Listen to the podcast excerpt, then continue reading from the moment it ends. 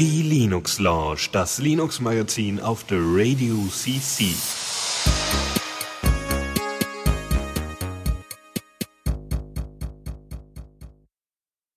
Und da sind wir mit nur einer Minute Verspätung auf dem Stream auf der Radio CC äh, mal wieder mit der Linux Lounge. Äh, ja, Dennis ist hier. Hallo Dennis. Hallöchen, Lukas, du bist auch hier. Das ist ah. schön, weil du das ja die zwei, letzten zwei Wochen nicht warst. Schön. Genauso wie in der letzten Sendung, die ich gerade äh, bearbeitet habe. ja, gut. Äh, schön. Dann sind wir doch super eingestimmt und so und äh, hoffentlich kommen wir durch diese Sendung äh, oder kommt zumindest ich durch die Sendung le lebendig, weil äh, es ist ziemlich heiß hier gerade und ich muss das Fenster zumachen. So, ah. ich habe das Fenster aufgemacht, weil ich mir gedacht habe, ach komm, jetzt, also atmen wollte ich dann doch noch. Ja, aber wenn ich es auflasse, dann wird es etwas laut. Ja, wir gucken mal. Äh, ja, am Ende, also, am Ende der Sendung kannst du ja dann wieder Fenster aufmachen. Also los geht's. Erste Rubrik. Yep. Neues aus dem Repo. Genau. Haben wir mal ein wenig äh, Neuigkeiten? Yeah. Denn was aus dem oh, Weinschrank bestimmt. Oh nee, nee. Ups. äh, Nein. Stop Firefox. Upsi. Äh, Wine, genau. Wine hat mal wieder äh, eine Version, eine stabile Version rausgebracht. Das ist ja immer so bei Wine sind die geraden Versionen stabil und äh, die ungeraden äh, nicht stabil, also so Testversionen. Und die Nummer 1.6 ist jetzt draußen. Hat ein paar äh, interessante Neuigkeiten. Ähm, vor allem für die Leute, die so einen Mac haben. Äh, da gibt es jetzt irgendwie so einen Treiber-nativen, wodurch man keinen X-Server mehr braucht. Äh, das ist bestimmt total toll. Dann sieht das vielleicht nicht mehr ganz so schlimm aus. Äh, Im Vergleich zu das natürlich. Es ist, ist ja alles in Relation dann. Er zieht ähm, wahrscheinlich auch nicht mehr so viele Ressourcen. Ich meine, äh, wenn ja. du dann direkt einen Treiber hast und nicht noch einen X-Server starten musst. Äh, ja. Ja, sonst allgemein gibt's halt Verbesserungen schön an OpenGL und Direct 3D. Zu Direct 3D würde ich direkt mal super überleiten. Und zwar, äh, das ist jetzt soweit ich weiß nicht in der Version, äh, aber es gab ein paar Patches für Wine und den Mesa 3D Grafiktreiber. Äh, und zwar so, dass äh, also DirectX oder Direct 3D Befehle sind ja irgendwie DirectX Geschichten, vermute ich mal stark. Ist also, wahrscheinlich, ja. Also zumindest vom Namen sehr nachvollziehbar. Ähm, und äh, ja, Direct 3D-Befehle werden dann wahrscheinlich sehr häufig genutzt, um zum Beispiel Spiele zu spielen, äh, äh, zu Grafikrender gedönst. Und äh, bis jetzt werden die halt immer in OpenGL-Befehle umgewandelt unter Wine, was natürlich nicht so schön ist, so von wegen Performance und so. Und jetzt gab es halt ein paar Patches, wodurch die Direct 3D-Befehle von Direct 3D 9 zumindest äh, direkt an das Gallium 3D Framework gesendet werden. Was technische Details habe ich da nicht, aber höchstwahrscheinlich ist es äh, wesentlich äh, aufwands nicht intensiver äh, als das in OpenGL umzuwandeln. Und ähm, in Tests kam raus, dass das die Framerate so verdoppelt hat, was man ja immer öfter mal hört. Also Moment, äh, Gallium ist was, also Open Gallium ist genau was? Äh, Gallium 3D. Äh, Oder so. Mal nachgucken. Wahrscheinlich einfach nur eine Adaption, äh, die die OpenGL nutzt, das aber eben mit Direct 3D äh, ähm, Sachen. Also da, äh, da einfach ein Nachbau ist so von wegen, ihr könnt jetzt einfach Direct 3D Spiele direkt spielen äh, um, und dazu benimmt, nimmt ihr einfach Gallium 3D und fertig. Okay, es scheint ein ziemlich Low-Level Dings zu sein. Irgendwie, es dient der Entwicklung von Pla plattformunabhängigen Grafiktreibern. Äh, Hardware, ja. Okay. Also irgendwie kann man damit Sachen machen. uh, ja, das ist so irgendwie die allgemeine. Am besten fände ich, wenn wir wirklich so irgendwann mal so ein, so ein Repo haben, ja, wo überall als Beschreibung drin steht, man kann mit diesem Programm Sachen machen. Es kann, es tut Dinge. Ja, es tut Dinge und kann Sachen machen. aber es ist Open Source. Sehr schön, super. Ja, schön. Und es ja, ist seit 2009 äh, Teil von Mesa 3D. Das ist auch oh, super. Oh, sehr cool. Ja, das sehr schön. genauso wenig. ja. Okay, also wir, wir freuen uns und dann wird äh, Wine wahrscheinlich wesentlich performanter unter Linux. Das ist doch super. Ja, dann habe ich noch eine Sache, das ist ein Emulator. Also bei Wine ist ja kein Emulator, ne, wissen wir ja. Und äh, der MuPin 64 Plus, das ist ein äh, Emulator für den Nintendo 64. Also das Ding, was vor einer Weile so eine Spielekonsole war. Von Nintendo offensichtlich. Und ähm, ja, da, da war irgendwie ziemlich viel äh, Entwicklungszeit, so vier Jahre ungefähr. Und äh, ja, genau, Version 2.0 ist äh, draußen. Da hat sich einiges verändert. Und zwar so viel, dass man es gar nicht aufzählen kann oder nicht in akzeptabler Zeit. Und ähm, ja, das, also einige coole Sachen sind zum Beispiel, es hat jetzt ARM-Support zum Beispiel ziemlich schön ist. Ähm, man kann irgendwie das Audio-Sampling mehr kontrollieren, was theoretisch für mich ziemlich praktisch ist, weil zumindest äh, ich spiele da mit äh, Zelda, Ocarina of Time war das, glaube ich, und da ist das, sind die hoch, hohen Töne ein bisschen überhoch und so, das ist ein bisschen anstrengend. Ähm, vielleicht kann man sowas damit ähm, ändern. Und es gibt diverse Patches für äh, Spiele, unter anderem halt auch Zelda. Und äh, ja. Und vieles, vieles mehr. Da hat sich irgendwie unter der Haube ganz schön viel verändert, halt nach vier Jahren Entwicklungszeit. Ähm, ja. Überraschend, genauso wie, wie React OS, ja, wo alle gesagt haben, ja, irgendwie, was ist denn mit dem Projekt? Gibt es jetzt schon seit zehn Jahren. Weiß ich nicht, vor, glaube ich, ein, zwei Monaten da die äh, neue Version rausgebracht und alle so, äh, ah, die, die, die gibt's noch? Oh, klasse. Ui. Yep. So. Ja.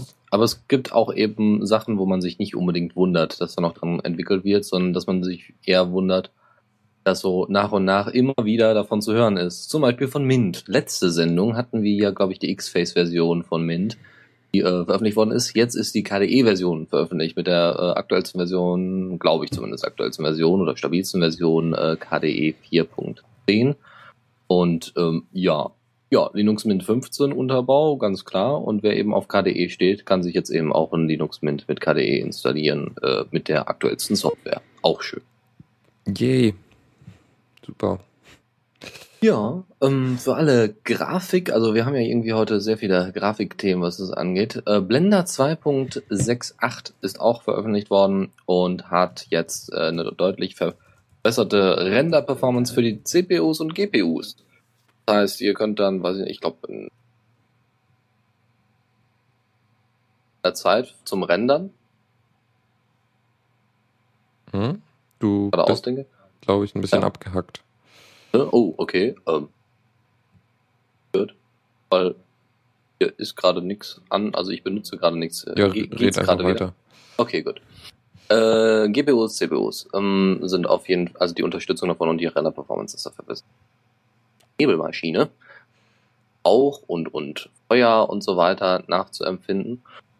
Ganz viele kleine, merkbare, aber spezielle Änderungen, sagen wir mal. Zum Beispiel das symmetrische Anordnen, dass das verbessert ist. Wenn man wirklich so, weiß ich nicht, eine Kette von Kugeln machen möchte und dass man schön aneinander reiht und dass es einfacher funktioniert.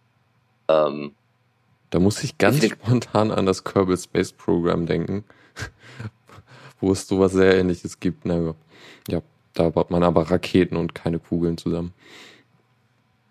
Ja gut, ähm, ansonsten ähm, gibt es ein äh, Promo-Video von einer Fackel. Promo-Video, naja, nicht ganz, also ein Demo-Video, wo sie zeigen, wie dieser Effekt im, in High-Res aussieht, in High-Resolution und das sieht wahnsinnig gut aus. Also äh, sehr echt aus, sagen wir mal. Und auch äh, schnelle Bewegungen, was Fackeln und Feuer und Rauch angeht, haben sie ähm, verbessert. Und das sieht man eindeutig. So überlege, in der, in dem Promo-Video vorletzten, nämlich, oh, wie heißt der, mit dem Drachen? Ähm, Sintel, Sintel. Ja. Da hätte man das wahrscheinlich auch nochmal gut nutzen können, beziehungsweise man könnte das mit der äh, mit den aktuellen Versionen von Blender Dennis? Weil da gab es auch relativ viel du Feuer und. stockst etwas stark. Kann das sein, dass dein Push-to-Talk kaputt ist? Nö, sollte eigentlich nicht, aber ich guck mal eben kurz. Ich mache jetzt einfach hier mal durchgehend senden. Du, du, du, du, du, du. Äh, kontinuierlich und geht das?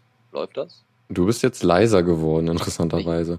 Okay. Okay, passt. Äh, okay, wunderbar. Ähm, keine Ahnung, was das ist.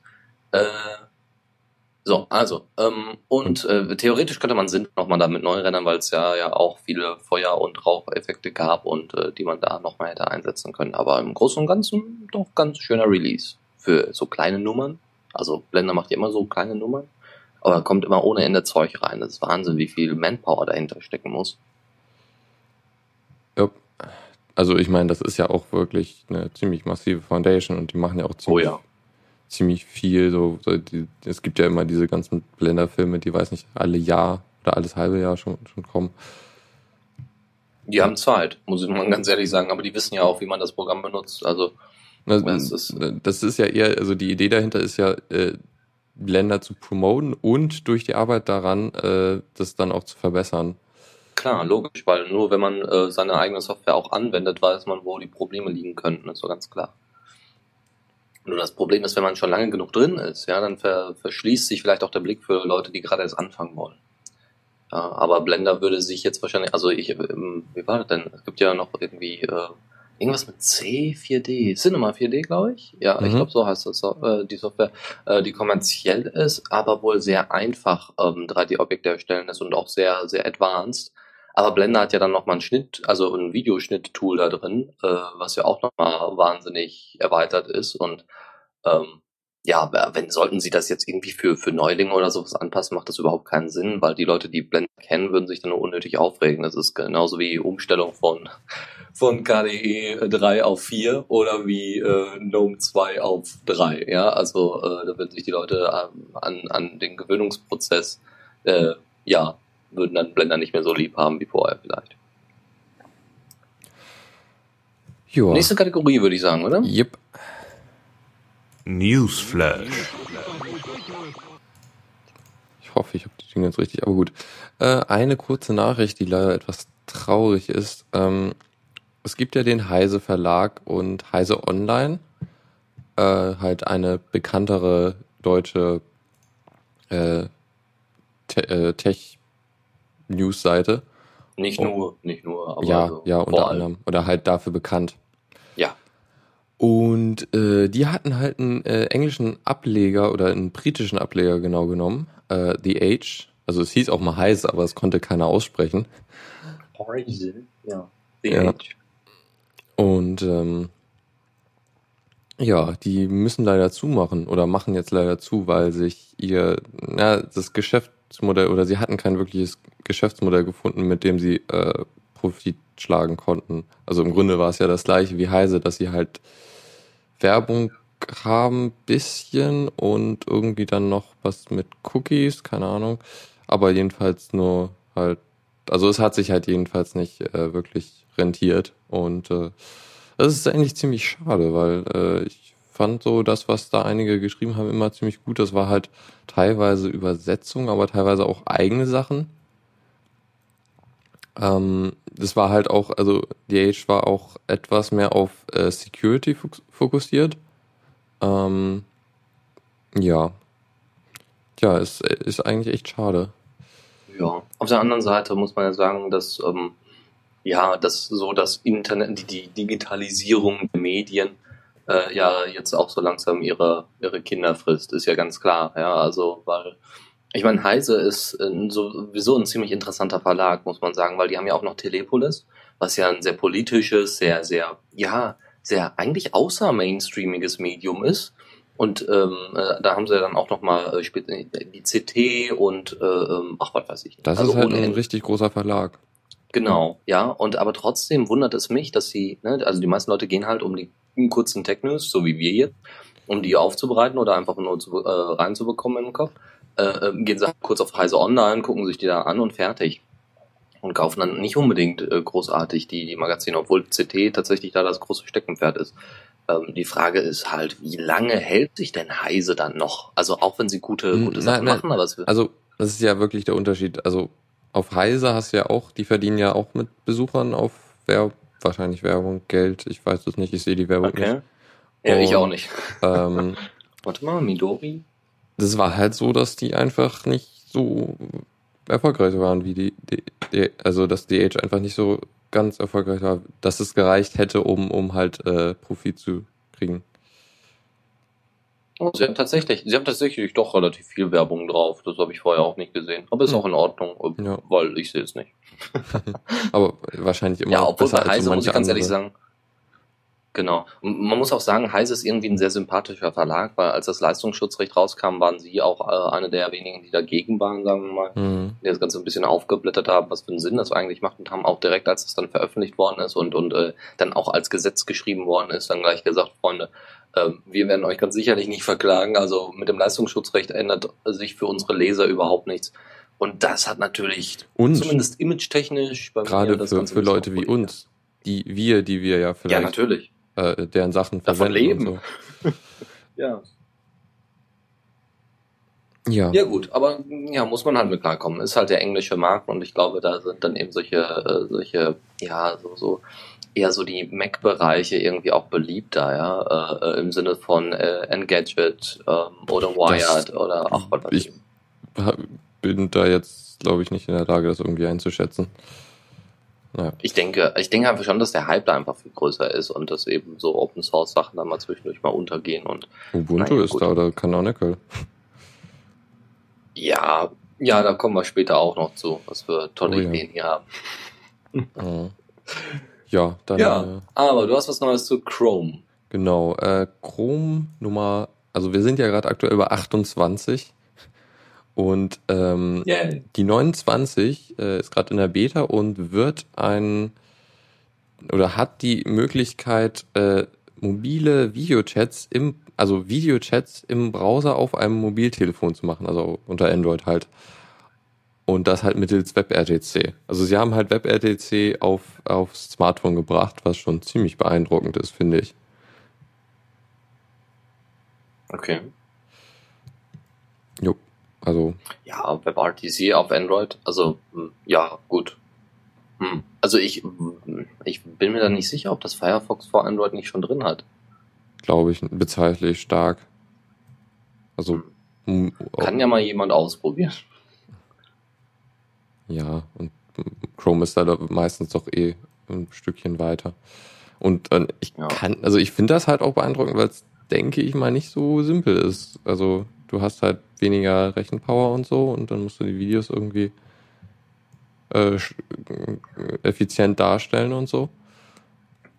Ja, aber ich meine, WebRTC ist ja nicht immer nur Videoübertragung. Ja. Ich finde das sowieso ähm, ein bisschen blödsinnig, sich immer darauf zu versteifen, weil die meisten nee, das ist das, was, was, was am kompliziertesten ist oder am meisten, am aufwendigsten ist.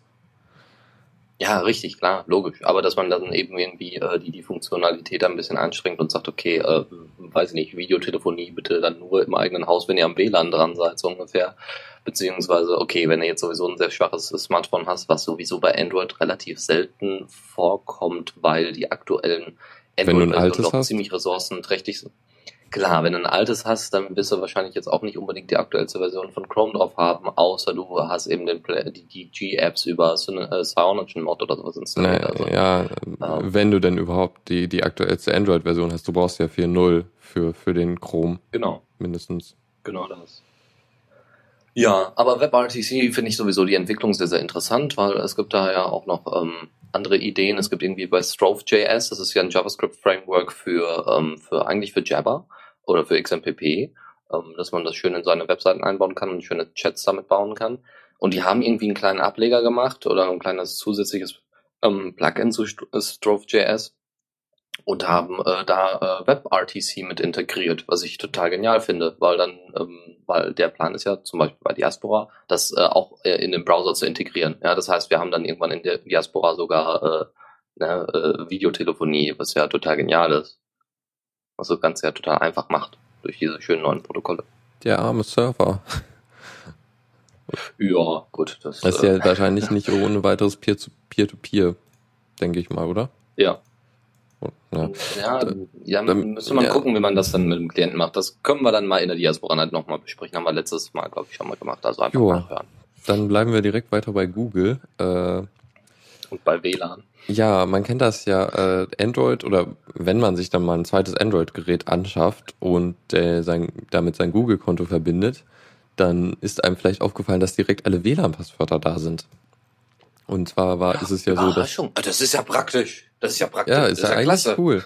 äh, es ist halt so, dass Google dann die, die ganzen WLAN-Passwörter äh, eben in deinem Google-Profil speichern. Aber also man, also man denkt ja wahrscheinlich erstmal so, ja, hm, ist ja vielleicht nicht so schön, aber die werden das ja schon verschlüsseln, ne? Stellt sich raus, nö. Die speichern die Passwörter im Klartext. Uh. ja, ja. Also ja, Google und Sicherheit und so. Ja. Mm, ja, äh, ich meine, im Allgemeinen sind sie da ja schon besser als andere, aber in diesem Fall, oh je. Also, aber das ist wirklich irgendwie so ein, so ein weiß ich nicht, das ist so ein, so ein dilettantischer Fehler und ich meine, die kriegen jetzt schlechte Publicity nur wegen so einem, wegen so einem Quark. Ja, ne, also ne. jetzt mal davon abgesehen, dass Google. Ne? Das ist doch ziemlich doof eigentlich. Ich meine, ja, natürlich ist das ziemlich also doof. Also im Sinne ja, von hier äh, durch Prism hat, hat da haben da Leute Zugang zu oder durch andere. Genau, das das ja. ist das, genau, das ist ein Punkt. Ja, aber der, der andere Punkt ist dann eben auch, äh, na, dadurch, dass, dass jetzt die Leute das wissen, äh, beziehungsweise dadurch, dass ähm, sie, sie, es wäre so einfach, dann einfach das zu verschlüsseln. Ja, das ist doch eigentlich kein Aufwand. Ich meine, die, die bauen solche Oder Riesendinger wie, wie Gmail und Co. Ja. und YouTube und dann bauen die keine Verschlüsselung für mal eben die WLAN-Passwörter. Quatsch, das ist kein Aufwand. Ja. Also, ne, das Interessante ja. ist ja auch, die haben ja auch noch die ihre WLAN Standortdatenbank. Also die wissen, wo, wo die WLAN-Standorte ja, sind und haben die Info, was für ein Passwort das ist. Also kannst, könntest, könnte man theoretisch äh, gucken, die WLAN-Passwörter für eine bestimmte Region raussuchen. Ja. Oder ja, für, eine, für ein bestimmtes Netzwerk, wenn du jemanden abhören willst. Ja, das macht natürlich dann bei Prism besonders viel Spaß, wenn da eben der Geheimdienst auf dein WLAN-Passwort direkt Zugriff hat und dann direkt erstmal in deinem Internetnetzwerk rumspioniert. Ähm, oh, ist das schlimm, ey. Orwell war ein Optimist. Hm. Hm. ja, okay. Ja. Aber wo wir jetzt bei kritischen Sicherheitslücken sind, ja, da darf Google nochmal darf genau. Google noch mal gerne in die Kerbe hauen. Ja. Denn, und zwar haben Forscher haben äh, festgestellt, äh, dass ähm, es eine Schwachstelle gibt in der Codesignatur. Also die APKs, die man runterlädt, äh, zum Beispiel aus dem Play Store, die haben halt, die sind halt signiert, so dass man feststellen kann, ob sie geändert wurden irgendwo auf dem Weg. Mhm. Ähm, Im Zweifel halt bei der direkten Übertragung, obwohl das schwer werden könnte, weil ich hoffe mal, dass das äh, SSL verschlüsselt ist, dann die Übertragung der Apps. Oder vielleicht auch nicht, weil sie auf die Signatur äh, vertrauen. Jedenfalls ist es möglich, den Inhalt der APKs zu verändern und halt schädlichen Code einzuschleusen, ohne dass die Signatur dadurch verletzt wird. Ähm, das ist auch noch, mhm. also ist halt noch weiter kritisch, denn eigentlich wird die Signatur halt auch immer beim Ausführen der Apps geprüft. Wenn du also eine ähm, System-App, wie zum Beispiel die Einstellung oder so, also Apps, die halt sehr viel Rechte auf deinem Handy haben, ähm, wenn du da dann reinkommst dadurch, das ist halt schon ziemlich krass. Ist natürlich aufwendig, weil du musst halt Zugriff haben, also musst du erstmal wahrscheinlich Root-Zugriff auf das Handy haben. Ähm, aber dann, dann bist du da ziemlich tief drin. Dann geht das los. ja, ja, super. Ähm, es gab dann auch einen Patch von Google, wie das natürlich immer ist. Äh, der wird bei manche Geräte einfach nie erreichen können durch die normalen Update-Wege. Uh, aber es gibt eine mehrere Möglichkeiten, diesen Patch zu installieren. Eine davon ist ein Programm namens Rekey, äh, was den Patch dann einfach stumpf installiert. Allerdings braucht es dafür Root-Zugriff, äh, was dann für manche doch wieder schwieriger sein könnte. Für die für 90 Prozent, äh, mindestens 90 Prozent. Naja, du musst halt dein Gerät geroutet haben. Also ich habe mir das einfach ja, installiert. Richtig, aber das macht eben nicht. Silent ja, das macht ja nicht jeder, ja. Also wir können ja. ja nicht immer davon ausgehen, dass das alles Nerds sind, die Android benutzen. Ja, also beziehungsweise vielleicht hat das jemand für einen gemacht.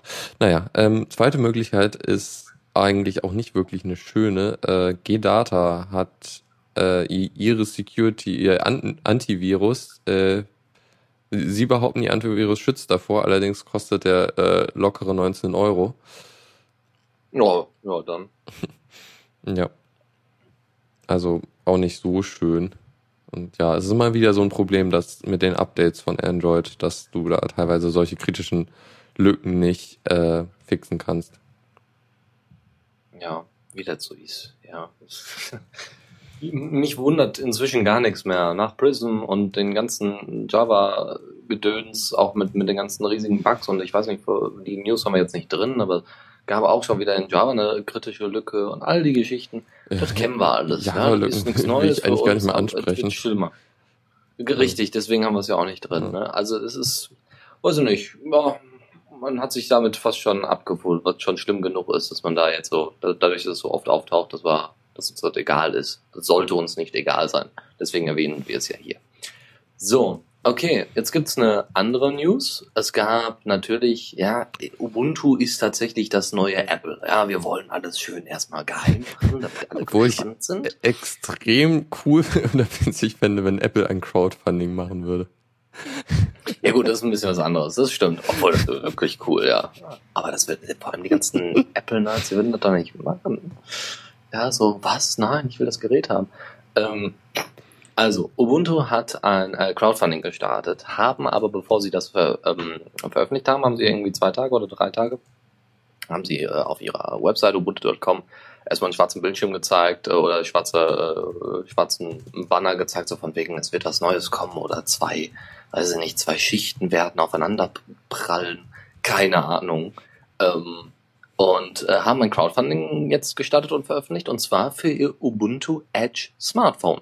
Ihr erstes Ubuntu-Phone, was sie dann einfach selber machen wollen, um eben noch mehr Leute also, äh, und noch mehr wollen sie das anzulocken. Also wer, also sie wollen also halt wahrscheinlich eine chinesische Firma damit beauftragen, das zu bauen oder so, aber sie wollen halt wirklich wie Apple das selber vertreiben und so. Habe ich das richtig verstanden?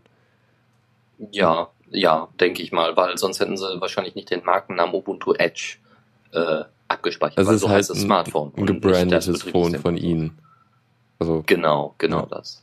Also werden sie es wahrscheinlich dann auch ne, dementsprechend vertreiben. So, also äh, Crowdfunding auf Indiegogo, was äh, ja. schon mal wieder interessant ist, weil ne, Kickstarter ist ja Warum zwar nicht Kickstarter? größte, also, aber eben. Beziehungsweise, äh, also Kickstarter ist ja eigentlich so die Plattform, wo üblicherweise mehr Geld fließt habe ich so das Gefühl. Oder ist, Richtig. Da hast du mehr Chancen auf Erfolg. Richtig. Aber Indiegogo scheint wohl irgendwie ein bisschen sozialer. Äh, also und, also weiß ich nicht. Irgendwie, und Indiegogo kannst ja. du ohne Kreditkarte benutzen oder ohne. Also es ist leichter für, für uns Europäer. Okay, Hab, ja, wenn ich mich nicht täusche. Schön. Aber Indiegogo hat, glaube ich, auch noch ein paar andere Vorteile, die Kickstarter nicht hat. Weiß ich nicht, irgendwie, ich glaube, der Anteil, den Indiegogo bei den, bei den Beiträgen damit reinsteckt, sind weniger als, ah, okay. äh, als bei Kickstarter, glaube ich, dass eben kleinere Projekte äh, nicht so viel an Indiegogo abdrücken müssen und äh, Kickstarter sich da eher eine goldene Nase verdient. So, also, äh, es geht um das Ubuntu äh, Edge Smartphone, so heißt es, und ähm, das ganze Ding soll eben eine Crowdfunding-Kampagne von bis zu 32 Millionen Dollar werden. Innerhalb von 30 Tagen wollen sie die erreichen. Also 32 also, Millionen, also im Chat war es auch nochmal 32 mal 10 hoch 6. Das ist eine Zahl mit 8 Stellen und 6 Nullen. Ja. Oh Mann, ey. Also es ist so, so, ist so ein utopischer Betrag. Ähm, nur mal zum Vergleich, das habe ich eben rausgesucht. Das erfolgreichste Kickstarter-Projekt ever war die Pebble, Pebble Watch. Die haben, äh, die wollten, lasst mich kurz nachgucken, die wollten, glaube ich, 100.000 Dollar und haben, äh, ja genau, sie wollten 100.000 Dollar und haben 10 Millionen gekriegt. So. Ja. Das Kickstarter-Projekt, was am meisten Geld hat, ever gekriegt hat, war die Pebble Watch mit 10 Millionen. Und danach äh, dahinter ja. äh, mit 8 Millionen die Ouya-Konsole. Und jetzt kommt Canonical und will 32 Millionen. Ja. Wird ja, nicht passieren. Lass mal machen. Um die Ubuntu hat das Ganze dann mal ein bisschen durchgerechnet und hat gesagt, sie, äh, Canonical bräuchte 40.000 Backers, also Spender, ähm, die das, äh, das, äh, diesen, die, die Vorverkauf ähm, den, den, den Vorverkauf starten würden, das heißt 40.000, die 810 Dollar hinterlegen. 40.000 Leute, die 810 Dollar hinterlegen. Ähm, äh, äh, ich, nein. Ja, nee, ich meine, so viele Leute werden das Telefon vielleicht mal kaufen, wenn es einen Normalpreis das, hat. Ja, genau, insgesamt vielleicht mal, ja erstens das nicht und zwar 32 Millionen. Also es so. gab auch irgendwie die Aussage, dass eben ein, einige, dass, dass eben das angegeben ist, aber dass das eben äh, ja. auch irgendwie noch runter runtergewertet werden könnte theoretisch. Hm. Aber ganz ehrlich, selbst ich, der der von diesem Ubuntu Smartphone durchaus fasziniert ist, ähm, aber eben dafür keine 810 Dollar, wo keiner weiß, ob da wirklich ordentliche Apps draufkommen und so weiter, wo, wo eigentlich noch überhaupt kaum Apps für fertig sind, ja. Ähm, klar, du hast da deinen Desktop dann vielleicht äh, drauf, ne, weil du dann eben Dual oder Quad-Core drauf hast und wo du dann eben dann Ubuntu, äh, Ubuntu, äh, also dein Betriebssystem komplett dein Desktop drauf hast, ist ja alles ganz schön. Wahrscheinlich kriegst du noch das Dock hinterhergeschmissen. Aber trotzdem, nee, das, too much.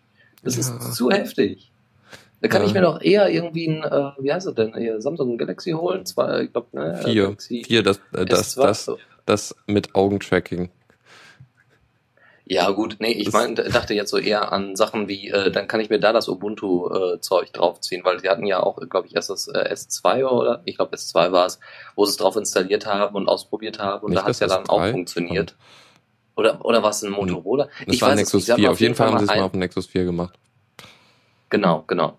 Irgendwie sowas so. Und das ist trotzdem immer noch billiger als das, was sie jetzt verkaufen wollen. Weil das ist irgendwie so High-End, also sehr, sehr, ist da wohl noch nicht so ganz klar. Äh, die Dinger sind wohl so High-End, die sie da produzieren wollen, dass eben 32 Millionen Dollar da nötig sind. Und äh, nee, nein, wird nicht, wird nicht passieren, Freunde. Vor allem nicht auf Indiegogo. Wie gesagt, auf Kickstarter fließt mehr Geld und auf Indiegogo äh, eben weniger. Also sie, sie, und sie wollen das Dreifache von dem erfolgreichsten Projekt, das es jemals gab. Ja. ja, also es ist so ein bisschen nach den Sternen greifen und äh, man kann sich jetzt noch unendlich mhm. darüber lustig machen, aber wir, wir warten das oh, einfach ab. Spannenderweise, also, äh, hier nun mal die, die, die, die äh, Sachen, diese, diese Perks, die man kriegen kann. Da gibt es zum Beispiel, also das 830, du kriegst halt äh, irgendwie ein, als erstes ein Ubuntu-Phone. Ähm, das haben schon elf Leute gemacht. Und das äh, wow. One of a Kind, ähm, du kriegst eins der ersten 50 okay. und äh, irgendwie noch andere tolle Sachen, irgendwie VIP-Geschichten, um Mark Shuttleworth zu treffen. Äh, Uh, ja. Steve Jobs von Ubuntu. Ich wollte schon immer mal treffen. Oh Gott, ja. Leute. Ja, und das haben schon zwei, zwei Leute gemacht. Also 20.000 haben sie dadurch schon mal gekriegt, was, ja, interessant. Ich wollte schon immer mal den Typ treffen, der sich für einen ganz neuen Display Manager entschieden hat, anstatt einfach mit Wayland zusammenzuarbeiten. Ja, den wollte ich schon immer mal treffen. Den Penner. Ehrlich. ah, ja gut, okay. Aber designtechnisch muss ich ja ganz ehrlich sagen, sieht das Ding nicht schlecht aus. Ja? Also, ja, ist jetzt nichts Besonderes, aber es, ist, es sieht mal anders aus als die anderen. Und eine sehr kleine Kamera. Ja, ich meine, jetzt müsste man mal das mit dem, ich glaube, das Galaxy S4 ist so das absolut neueste, beste Gerät aktuell. Mhm. Ähm, wenn man das damit vergleicht. Also Moment, 4 GB RAM ist in diesem Teil mhm. drin und 120 GB of Storage. Uh. Holy hell. Ja, äh, LTE ist natürlich drin, Dual LTE. Okay. Du kannst telefonieren Was? und einen, äh, einen Torrent runterladen. Genau, HDMI. Äh, ja, ist auch, auch relativ üblich inzwischen. Ja gut, aber Mini-HDMI wahrscheinlich. Äh, was war noch? Eine langlebige Batterie. Ja gut, ja, das werden wir dann sehen, ey, bei dem Display und so weiter äh, und bei dem Prozessor. Äh, darfst du das Ding wahrscheinlich noch nicht mal anrühren, dann geht das schon aus. Aber ansonsten, ja gut, also, warte mal, Dual. Ja, 4,5 also Zoll.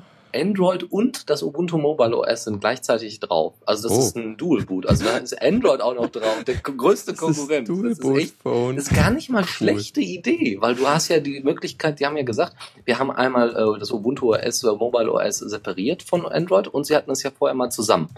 Und der Vorteil wäre ja, das hatten sie ja damals auch immer als Vorteil angegeben, ne, Ubuntu for Android war eben, du hast den Desktop und hast aber alle Funktionen von Android. Ähm, und das wäre natürlich, wenn du wirklich so ein Dual Boot hast, macht das Sinn. Weil du kannst alle coolen Apps für Ubuntu OS benutzen, für das Mobile OS, aber du kannst auch trotzdem alle Apps, die du vorher kanntest, von Android benutzen. Und äh, ähm, ne, wenn, also ist zwar ein bisschen Banane, dann dauernd in unterschiedliche OSs rein zu switchen, weil dann wird man wahrscheinlich eher Android benutzen als Ubuntu. Aber an, an sich ist das gar keine so dumme Idee. Dann hast du 720p HD auf dem Ding, das Ding ist 400. Äh, ja, und auch schon äh, 4,5 Zoll Sapphire ja. Crystal.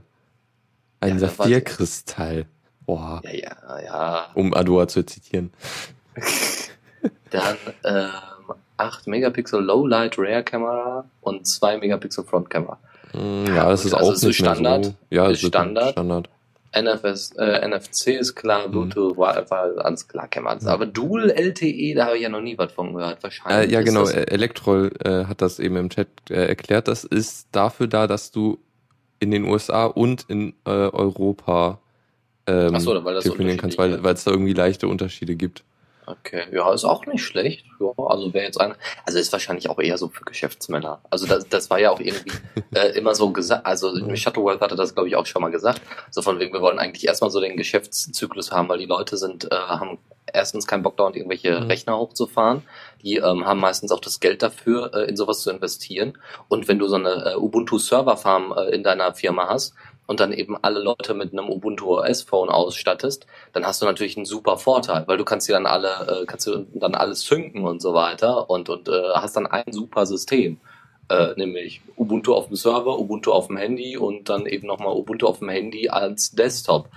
Also, wie gesagt, die Idee ist gar nicht schlecht. Ja, es ist genau das Gegenteil, was Firefox OS macht. Ja, Firefox OS macht eben schön im, im unteren Bereich, ist da eher im unteren Bereich tätig. Und die gehen dann gleich ganz in die Vollen und sagen, hier, wenn ihr da mal eine Million investieren wollt äh, für, für eure Firma, dann macht mhm. doch mal. Ähm, keine schlechte Idee. Ja, dafür gibt's ja auch den schönen äh, 80.000 Dollar Pledge. Du kriegst ein mhm. 100, 100 äh, Ubuntu Edge Devices. Ja, ja. Auch noch klar. spannend ist, also das ist ja wirklich die Idee, die sie auch hatten, äh, dass du das Ding in, in Dock stecken kannst und dann kannst du einen normalen Desktop-PC, also ein normales Ubuntu auf dem Bildschirm äh, starten. So. Hm. Ähm, ja. Spannend ja, wäre noch, wie teuer das werden soll. Da haben sie, glaube ich, nichts gesagt. Werden wir dann sehen. Ich ja. denke aber nicht so günstig. Ja, das stimmt. Okay, dann wollen wir vielleicht jetzt doch eher zu etwas leichtgewichtigerem äh, überschwenken. Ja, das und war aber wirklich so, das habe ich kurz vor der Sendung gesehen und das war so der What the fuck der Woche, des Monats und vielleicht sogar des Jahres oder noch mehr. Obwohl das, ich ganz ja, es war irgendwie sehr überraschend. Also es geht darum, dass äh, Alex.de hat man ja in den äh, letzten zwei Sendungen mal angesprochen. Alex.de ähm, hat gesagt, hier GTK 2 ist alt und so, haben wir keinen Bock mehr drauf. Und GTK 3 frisst zu viele Ressourcen und wir sind doch so leichtgewichtig und so weiter. Wir wollen doch ein, auf einer ordentlichen Basis aufbauen, also werden wir wahrscheinlich in Zukunft Qt benutzen. Und da gab es dann auch schon die ersten äh, Bilder von äh, Alex.de Qt oder Qt. Und das sah schon nicht schlecht aus. Ähm, jetzt hat der Razer Qt-Entwickler äh, Jerome Leclanche äh, auf der Mailingliste von Razer Qt angekündigt, ja, wir haben so wenig Leute, wir fusionieren mit LXDE und bauen das neue Pro äh, Projekt LXDE Qt auf und äh, äh, ja, haben einfach dann mehr Manpower und können eben zusammen an einem Desktop arbeiten, der eben nicht nur ähnlich aussieht und ähnlich funktioniert, sondern vor allem eben ein bisschen mehr Manpower hat und somit, weil mhm. äh, Razer Qt ist zum Beispiel auch nicht auf, ähm, ist, ist auch auf Qt-Basis, klar, aber äh, ist auch noch nicht mehr in einer 1.0er Version irgendwo erschienen, sondern die waren immer noch irgendwie in, in Heavy Development. Und ähm, somit LXDE war ja schon ausgereifter und da macht es natürlich Sinn, jetzt erstmal die Leute da zusammenzulegen und zu sagen, komm, die wollen jetzt auch auf Qt umsteigen. Ja, die haben keine Ahnung von der, von der Umgebung Qt und, und beschäftigen sich damit jetzt neu. Und äh, wir haben die fehlende Manpower, also legen wir die Projekte zusammen. Und äh, ja, deswegen finde ich eine coole Sache. Also das zu sehen, zu sagen, hier, wir, das passt ja perfekt, ja. wirklich so. Da haben sich ja die perfekten Partner gefunden, total cool. Ähnliche Projekte zusammenlegen, das macht voll ja, viel Sinn. Sie, sie haben dasselbe Ziel, sie haben beide auf der jeweiligen Seite ihre Probleme, die sie, wenn sie zusammenkommen, da komplett ausmerzen können. Super, finde ich klasse. Ja, das nennt sich Open Source Mitarbeiter. Das wird doch keine Firma machen. Keine Firma wird sich doch fusionieren, äh, nur weil sie irgendwie gegenseitig die jeweiligen Pro äh, Probleme lösen könnten, sondern wir würden dann irgendwelche Verträge schließen und dann gehen die irgendwann doch den Bach runter. Aber im Open Source Bereich, da ist das möglich. Da geht das. Das, das ist das Gegenstück äh, zum Fork. Äh, ja, genau. Das ist ein, genau. ja, im Grunde ein Merge. Genau, ein Merge. Oh ja, warum nennen sie es denn fusionieren? Warum nicht Merge? das wäre wirklich nicht schlecht. Ja, so, und jetzt hier die absoluten Mozilla-News. Äh, Firefox OS, jede Version, neue Version von Firefox OS, soll alle drei Monate erscheinen. Alle drei Monate soll es eine neue Version von Firefox OS geben. Ähm, noch schneller als Firefox. Äh, noch schneller als. Nö, nö, nö, nö, nö, nö, stimmt ja nicht. Weil sechs Wochen ja. Firefox. Oh, okay. Und äh, Firefox OS alle drei Monate. Wie gesagt, ähm, deswegen, weil Thunderbird ja auch noch ein bisschen mitge mitgerissen wird und sie noch, noch ein paar andere Projekte haben und sie sich eben vor allem auf Firefox äh, stützen wollen. Aber bei Firefox OS gibt es auch erstmal wahrscheinlich nicht so viel zu tun und bei Firefox, da wird es halt schwieriger, weil viele Leute erstmal einen Desktop-Rechner haben und ähm, es noch nicht so viele Leute gibt, die ein Firefox OS Handy haben und deswegen alle drei Monate ist schon schnell. Und das Tolle ist ja, sie haben innerhalb der letzten paar Versionen ähm, nicht nur was Firefox angeht, sondern auch später für Firefox OS äh, mit der neuen Gecko Engine, also nicht der komplett no also mit neueren Versionen der Gecko Engine, ähm, haben sie die Ressourcen, äh, die, die man benötigt, äh, deutlich gesenkt. Das heißt, es wird weiterhin auf solchen Low-End-Geräten laufen und äh, das heißt, die Geräte werden äh, weiterhin nicht unbedingt wahnsinnig viel Power brauchen. Und ähm, wenn du so ein Anfangshandy hast, ja, für äh, 70 Dollar hinterhergeschmissen, dann ähm, kriegst du immer noch wahrscheinlich in zwei Jahren immer noch genau dieselben Updates ähm, und bist immer auf dem neuesten Stand und wie gesagt alle drei Monate. Ähm, Finde ich gar nicht mal schlecht. Ähm, ja, du bist immer auf dem neuesten Stand, Security, ja, Updates, gar kein Problem. Viel Spaß bei den äh, bei der Fragmentierung, wenn dann die Geräte nicht mehr supported werden.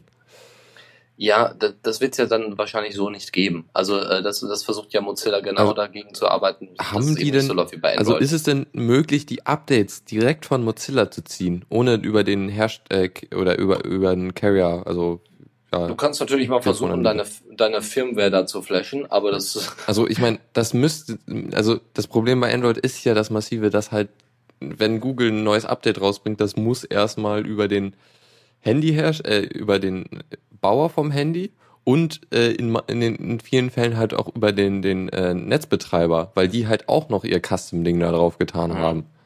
Ja, aber da, ich, soweit ich weiß, hat Firefox OS, äh, also hat Mozilla das irgendwie unterbunden, dass es dann nicht irgendwelche großartigen Kastendinger gibt, höchstens irgendwelche Apps, die vorinstalliert sind, aber eben keine, keine systemrelevanten App, systemrelevanten Apps, die sind auch gut.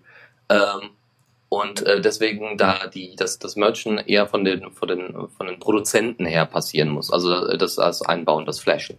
Ähm, das heißt nur die Produzenten müssen dann kurz mal irgendwie die Treiber ein bisschen anpassen und das war's dann wenn überhaupt. Ja weil ähm, ja du hast dann eben auch die, bestimmte Sachen bestimmte ähm, bestimmte Applikationen auf deinem Firefox OS Handy sind ja auch äh, einfach nur web-based und deswegen könntest du die da ja drüber schieben. Es gibt ja diese drei Ebenen Du hast einmal die unterste Ebene, was eben der ganz normale Linux-Kernel ist, den sie ja extra nochmal angepasst haben und viele Schichten weggeschmissen haben mit den Treibern und so weiter. Dazwischen ist die eigentliche Gecko-Engine und darüber, also genau, Gong, Gecko und darüber ist Gaia. Und Gaia ist eben nichts anderes als HTML5-Zeugs. Und deswegen könntest du theoretisch da Gaia regelmäßig updaten, weil das ist auch das, was du am meisten benutzt. Ja, also äh, da gibt's dann auch nochmal wahrscheinlich unterschiedliche Arten, da sein äh, System zu updaten.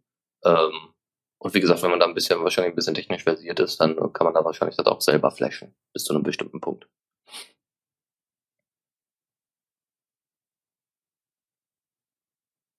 Lukas, bist du noch da? Ich bin, so, jetzt bin ich wieder da. Sorry. Gut. Okay. So, dann noch eine andere Kleinigkeit von Mozilla und zwar gibt es neue Videos von Shumway. Shumway ist nichts anderes als eine Flash-Alternative Mozilla. Ähm, das Ding ist folgendermaßen aufgebaut. Normalerweise werden ja Flash ähm, äh, Flash-Applikationen äh, oder Flash-Animationen, Spielchen, was auch immer, werden ja in SWF-Dateien exportiert. Diese SWF-Dateien kann ja normalerweise nur der Flash-Player dann abspielen. Normalerweise. Mozilla hat sich jetzt, glaube ich, seit zwei Jahren daran gesetzt und äh, arbeitet jetzt eben an dieser äh, Flash-Alternative, ähm, die HTML, die ausschließlich aus HTML5 und JavaScript besteht. Und die Videos, die du da siehst, sind meiner Meinung nach ziemlich beeindruckend. Also da wirklich, die, die äh, spielen da einfach mal so eine SWF-Datei ab äh, ähm, äh, in, in HTML und JavaScript äh, in ihrer Shumway, äh, in ihrem Shumway-Zeug. Und die Videos, die man da sieht, sind wirklich sehr beeindruckend, meiner Meinung nach. Ähm, das Schöne ist ja, dass, äh, dass das Ziel auch von Mozilla ist, Flash-Inhalte auf allen Plattformen wieder zugänglich zu machen.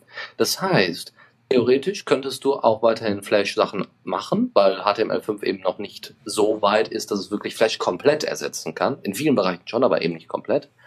Und dass du dann eben sagst, okay, ich habe jetzt hier mal ein iPhone 5 und da gibt's eben halt kein Flash drauf oder auf meinem Android-Gerät gibt's auch kein äh, ähm, Flash äh, äh, Mobile mehr drauf oder unter Linux gibt's das ja auch nicht mehr bis auf Sicherheitsupdates. Äh, was mache ich jetzt? Ja, dann, dann nimmst du dir eben halt Shumway und äh, spielst das damit ab. Ja, und das ist natürlich äh, super. Ähm, für die Leute, äh, für, das heißt, Adobe muss nicht irgendwie mehr Ressourcen ausgeben und wir kriegen bald unsere HTML5 JavaScript Sachen von, von äh, für, für Flash-Applikationen. Und äh, das passt natürlich auch irgendwie zu, äh, zu Firefox OS ne, und, und dem ganzen äh, Thema. Das macht schon irgendwie Spaß, sich das anzugucken. Und wie gesagt, guckt euch mal die Videos an, die sind meiner Meinung nach sehr beeindruckend. Ja, aber Mozilla, you're doing it wrong. Flash muss Warum? sterben. Das wird es doch auch. Das ist doch wahrscheinlich. Das, das ist irgendwie die falsche Richtung. Ich, Nein, wir müssen alles in HTML5 machen. Richtig. Das, das würde ich aber nicht sagen, dass das die falsche Richtung ist. Ich denke einfach, dass das äh, ein Überbrückungsweg ist, der durchaus in Ordnung ist. Ähm, weil es eben und also sogar unter YouTube immer mal wieder Probleme gibt, dass du eben kein WebM oder sowas hast oder ähm, äh, ja dann automatisch sich der Flash Player wieder aktiviert und solche Sachen. Ich finde es gar nicht mal schlecht. Sie sollen das ruhig weitermachen, solange sie die Manpower dafür übrig haben. Und ähm, dann am Ende wird Flash so oder so sterben. Nur HTML5 ist halt immer noch nicht so advanced, dass du sagen kannst, du kannst damit komplett Flash sterben lassen. Das geht einfach noch nicht. Mm, no. Da fehlen einfach noch um einige Punkte. Was dann zum Beispiel? Ähm, viele, viele, äh, einige Animationen zum Beispiel funktionieren noch nicht ganz. Oder Aber da genau hast du dann ja eigentlich, hast du dann nicht äh, hier äh, Web. Sie WebGL? arbeiten ja dran. Wie gesagt, so eine Übergang, so ein Über genau WebGL wäre eine Möglichkeit, genau. Ähm, wie gesagt, sie arbeiten ja dran. Es ist ja einfach nur ein Übergangsding. Ich denke mal nicht, dass sie das irgendwie großartig etablieren wollen. Sie wollen einfach nur äh, sagen, dass äh, ist, ich denke, es ist vor allem für sich selbst gedacht äh, zu sagen, wir packen das auf unser Firefox OS Phone drauf und fertig und dann haben wir ein super Tool, äh, womit wir dann eben auch Flash darunter möglich machen können. Dann ist tatsächlich Flash äh, äh, ein, ein Feature für, für Firefox OS. Aber da kannst ja sowieso jeder benutzen, weil Shampoo ist ja sowieso Open Source. Oh, Flash as a Feature. Oh nee. Ja, das weiß ah. ich nicht, das gab's doch mal auf den Android, ah, äh, auf den ja, Android Phones gibt's immer noch. Ja, das ist echt, äh, ja, witzig. Ja, die Schmerzen. Ach ja, ach, das wird sich doch alles ändern. Äh, Adobe weiß doch jetzt auch langsam, dass sie jetzt äh, nach und nach alles open sourcen müssen. Oder beziehungsweise sie machen es einfach. Ja, ich warte, dass die äh, Photoshop open sourcen. Ja, damit ja. die Leute das dann in äh, für, not, not für GTK nachbauen. Uh, Fireworks wahrscheinlich. Mal gucken. Ja, gut. Dann sind wir, denke ich mal, hoffentlich durch damit. Genau, kommen wir zu den verrückten Gamern. Zockerecke. Aber wir kommen jetzt aber mal richtig zu den verrückten Gamern. Also, ja, Dota-Spieler sind so eher die, die, unter anderem, also da, da gibt es auch so ein paar sehr Hardcore-Spieler, beziehungsweise es gibt ja auch äh, hier, äh, hier so e-, E-Sports-Geschichten, was mhm. ich bis seit ich mich mit Dota beschäftige, erstmal wirklich wahrgenommen habe schon irgendwie spannend ist. Ja, hoppala. Äh, also, ja. also ist, ich meine, ich hatte die Idee, äh, wenn mal wieder Fußball-WM ist oder so, da, dann könnte man ja als äh, Gegenmaßnahme ein, ein Spiel Dota oder so gucken. Stimmt, und dann das irgendwie kommentieren, so meine Damen und Herren, was da gerade was ja, ja. Auch äh, du musst ja auch mal ja. irgendwie äh, auf, auf, so Livestream-Seiten äh, gucken. Da gibt's auch wirklich äh, Leute, die halt exakt wie äh, solche, solche Spiele halt wie Fußballspiele kommentieren. Das ist ziemlich lustig. Ja, du musst nur ein guter Kommentator sein und das Spiel gut kennen. Ja. Also. ja. Äh, ja, Dota 2 haben wir ja beide schon ausprobiert und genau. ich bin ja gerade immer noch im Training, im Trainingscamp. Das war, ich finde es interessant. Ich finde es eine interessante Spielmechanik, die sie da News, haben.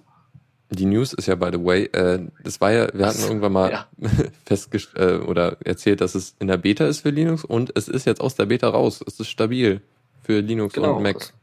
Und ihr könnt jetzt auch. eben die öffentlichen Server direkt äh, an, anpeilen. Äh, das war ja vorher nicht so. Ja, ich sehe auch gerade in dem Artikel hier ist ein sehr schönes Bild. Äh, ich poste das gleich mal in den Chat ähm, von einem äh, Tux mit ja. einem blutigen Hammer und einem ähm, ähm, ja an Skyrim ah. erinnernden Helm, der auf einem Apfel mit Flügeln äh, reitet. Genau, weil das bedeutet, dass eben Dota auch die Unterstützung, also Dota 2 auch äh, die Unterstützung unter Mac bekommen hat und nicht nur unter Linux. Und äh, aber das, das sieht schon sehr cool aus, warum ausgerechnet denn der Tux auf dem Apfel reitet. Hm. Ja, gut. Überlegenheitsgedanken ausschalten, bitte. ja. Ja, gut. Aber wie gesagt, macht viel Spaß und ähm, ja, ich denke mal, wir können auch irgendwann mal so eine Live-Session machen. Äh, Ne, so, so Spieleabendmäßig, ein bisschen anders machen, so, so Livestreaming. Dota du müssen wir ja nicht mal Livestreamen, das ist ja das cool. Du kannst ja in Dota Sachen, äh, Spiele angucken. Ja, ja, aber das, das Kommentieren zum Beispiel eben von solchen Sachen. Hm, ja, wäre eine Idee, aber ja. Gut, dann sind wir auch schon durch damit. Ähm, hm. Gehen wir weiter. Kommando der Woche. Ähm, da muss ich aber kurz mal fragen, hatten Wars schon mal äh, behandelt? Also ich wüsste es nicht, da müsstest du wahrscheinlich Fall dran fragen. Na, ich, also ich, ich, wüsste, ich, ich, ich, meine mich zu erinnern, dass ich es mal angesprochen habe, aber ich bin mir nicht ist ganz ja sicher. Nicht so schlimm. Jedenfalls Gors ist ein ziemlich cooles Tool, um ähm, Repositories, äh, Git oder Mercurial oder so äh, zu visualisieren. Und zwar wird halt äh, ähm, wird äh, ja, man sieht halt so die Commits, die reinfliegen, als sehr schön animierte, äh, also den ganzen äh, Source Tree ähm, äh, sieht man halt so, so als, als wirklicher Baum, so die, die äh, Ordnerstruktur. Und äh, darum fliegen halt so, äh, so die Avatare von den Leuten, die halt am äh, da Sachen committen. Und das sind dann halt so Laserstrahlen, die von den, äh, von den Bildern ausgehen und dann äh, erweitert sich dieser Baum und so. Das ist ziemlich cool. Da kann man halt äh, schön visualisieren, äh, was die Leute so gemacht haben oder zu welchem Zeitpunkt sehr viel passiert ist oder so. Ich sehe das gerade, ich finde es wirklich wahnsinnig interessant. Mhm. Sieht echt cool aus. Ja, wir müssen mal da bei Lambda Cast weiterarbeiten, damit es ziemlich cool aussieht. Eigentlich nur mit dem Ziel, damit es bei unter Gors gut aussieht. das ist ein, das ist ein nobles Ziel. Ja, irgendwie schon, oder? ja. Ja, nö, finde ich, äh, sieht gut aus. Also da kann sich jeder mal durch eine kurze Google-Bildersuche mal davon überzeugen, dass das ziemlich gut aussieht. Mhm. So. Ja, dann war es das auch schon wieder mit unserem Kommando. Schon wieder. Ja. Tipps und Tricks. Und da sind wir schon bei der letzten Kategorie. Und zwar habe ich ein, eine Lösung gefunden, die ich für ein Problem oder für, also wir hatten ja mal irgendwann dieses Puls Audio Release, wo auch ein Feature war, dass man jetzt über Bluetooth Sachen abspielen kann. Also man kann zum Beispiel sein Handy dann verbinden und dann die Audioausgabe vom Handy ist dann, äh, kommt dann über die äh, Computerlautsprecher. So, ja. aber ich hatte nie wirklich damals nicht rausgefunden, wie man das machen konnte und ich habe es jetzt endlich rausgefunden, was schon ziemlich cool ist. Das ist relativ einfach. Also ich musste eigentlich gar nichts machen letztendlich. Ich musste nur mein, mein Telefon mit dem Computer perren und das ging dann alles von selber eigentlich. Aber falls es nicht ganz klappt, äh, habe ich noch eine kurze Anleitung gefunden, wie man es richtig, äh, wie man das dann machen kann. Ähm, eine Sache muss man, glaube ich, machen. Man muss in einer Datei äh, sagen, dass das, also man muss diese Funktionalität aktivieren, soweit ich weiß. Das ist halt in der Tutorial auch erwähnt, aber ab dem Punkt funktioniert es dann. Und dann kann man halt, äh, also mein, Anwendungszweck Zweck wäre halt so, ich bin auf dem Sofa und will einen Podcast hören über die Lautsprecher. Und will halt mein Handy irgendwie auch in der Hand haben und nicht äh, irgendwie auf dem Tisch über äh, ein Kabel angeschlossen haben. Das, und das finde ich schon ziemlich cool. Wenn ich gerade so am Überlegen bin, wie cool man das eigentlich aufbauen könnte, dass du äh, das mit XBMC koppelst. Hast du so ja. eine Setup-Box, hast das XBMC drauf und dann, äh, da da sowieso Puls-Audio läuft, haust du da, da dran, äh, aktivierst ja äh, die, die, die Funktionalität und dann setzt du dich halt wirklich aufs Sofa und haust da die Musik vom, vom Handy raus. Mhm. Nur ein Problem ist halt Akkulaufzeit des Handys und so und ähm, es geht eigentlich, also ja, mit den neueren so Bluetooth 4, was nochmal schön stromsparend ist und so, aber eigentlich geht das. Ähm, okay. Ich habe das auch länger mal gemacht im Auto, äh, wo, wo es halt genau das gleiche gab, dass, dass die Musikanlage da über Bluetooth-Sachen abspielen konnte. Das habe ich irgendwie mehrere Stunden lang gemacht und der Akku hielt auch, obwohl man man kann hätte auch das Handy aufladen können, das auch ziemlich cool ist. Okay. Ja, dann hast du noch äh, was für Leute, die viel äh, an Diagrammen arbeiten, mhm. ja, wie wir das immer machen, ja. Also erst mit Gauss, erstmal die äh, komplette, kompletten Strang untersuchen und danach das nochmal als Diagramm aufzeichnen. Ich muss nur gerade denken, der, der, der, der Chat unterhält sich über äh, Livestreams oder epische Kommentare von äh, Computerspielen, zum Beispiel in Minecraft. Und er setzt einen Holzblock. Erfolg! oder, oder, oder was dann witzig wäre so, ah, er schafft es nicht. Kritischer Patzer beim Holzblock setzen. er verfehlt ihn. Er setzt ihn auf die falsche Stelle. Oh no. Oh mein Gott, nein. Wie kann er ihn jetzt nur wieder. Naja, gut, okay. Abbauen. Also, Drag and Drop Diagramm äh, Editor. Wie heißt der eigentlich? Äh, YED. Okay. YED. Ähm, eigentlich, also, was ich glaube ich auch schon mal äh, vorgestellt hatte, was eigentlich ziemlich cool ist, äh, GraphViz ist halt eine, eine relativ einfache Sprache, mit der man Graphen bauen kann. Ist eigentlich auch ziemlich mächtig in vieler Hinsicht. Ähm, aber vielleicht möchte man manchmal, manchmal auch eine GUI haben, beziehungsweise hier gibt es ziemlich viele Möglichkeiten so für verschiedene Icons und so, dass du halt zum Beispiel ein, ein Computernetzwerk irgendwie mit Sachen darstellen kannst oder so. Ähm, und ist vielleicht auch für Leute, die dann nicht so gerne das, den Graphen programmieren, ähm, vielleicht auch, also ist es in, man, in mancher Hinsicht dann auch weniger Aufwand, sowas zu machen. Mhm. Ja. Und sieht ziemlich schick aus, so was die Graphen, die da rauskommen, sind ziemlich schick. Okay, ich werde mir das jetzt mal angucken. Das ist irgendwie interessant. Er bräuchte wahrscheinlich dann höchstens. Hm, kann man, also weiß ich nicht, würdest du das irgendwann mal für die für die Uni benutzen oder sowas? Ja. Macht ähm, das Sinn? Also, also ich, ich habe halt für die für Uni-Geschichten, wenn ich es gebraucht habe, äh, Graphist benutzt Allerdings, äh, ja, genau, für solche bunten Sachen zum Beispiel. Es kann Graphis, soweit ich weiß, nicht. Oder ah, habe ich nicht rausgefunden, wie. Kinder. Kinderdiagrammwerkzeug, auch wenn es sehr mächtig ist, weil es wirklich gut aus. Sehr gut. Ja, ja gut. Ähm, so, dann noch einen kleinen Tipp äh, für die äh, GNOME Shell-Freunde unter uns. Und zwar gibt es ein Workspace Grid Extension Zeug. Das ist ziemlich cool. Ähm, ihr habt anstatt außen rechts einfach so eine ähm, Liste zu haben und die sich dann eben manuell dann, äh, also nicht manuell, automatisch dann neue, äh, neue äh, Workspaces erstellen und all solche Geschichten. Habt ihr das nicht in der Form, dass ihr so eine Liste habt, sondern dass ihr eben so ein, wirklich so eine Raster habt, so ein Gitter habt. Das, äh, was das heißt, man aus der alten GNOME-Version kennt. Genau so. so. Zweimal zwei Ding. Genau, 2x2 oder 2x6, äh, 2x3 oder so, das ist vollkommen egal, wie ihr das anordnet. Das könnt ihr alles dann einstellen in der Extension an sich. Und das Coole ist, dass ihr genau so dann auch mit den äh, Tasten, mit der Tastenkombination mit den Pfeiltasten, ne, Steuerung, Alt und dann jeweils die Pfeiltasten um die, äh, normalerweise ja nur hoch und mhm. runter, um dann eben die äh, Arbeitsfläche zu wechseln. Aber diesmal könnt ihr eben auch nach links und rechts. Und somit könnt ihr dann äh, euch wirklich da eine ordentliche Arbeitsumgebung schaffen, so ich will nur nach links, nur nach rechts und habt dann eben vielleicht eine bessere Orientierung zum Arbeiten. Mm, ja, obwohl es natürlich wirklich so ist, dass ähm, das wir das vor in der letzten GNOME-Version vor fünf Jahren schon hatten. Yay, wir haben ein Feature wieder, was wir lange nicht mehr hatten. Ähm, ja. Und was, was mich auch noch stört, ist, dass an der Übersicht das sehr viel Platz verbraucht. Dann halt, dass du die sechs oder in dem Beispiel sechs Dinger hast und da ist halt so ein, dann die, ein Drittel des Screens weg wo, ja. wo halt sonst dann die Fenster wären, so als Übersicht.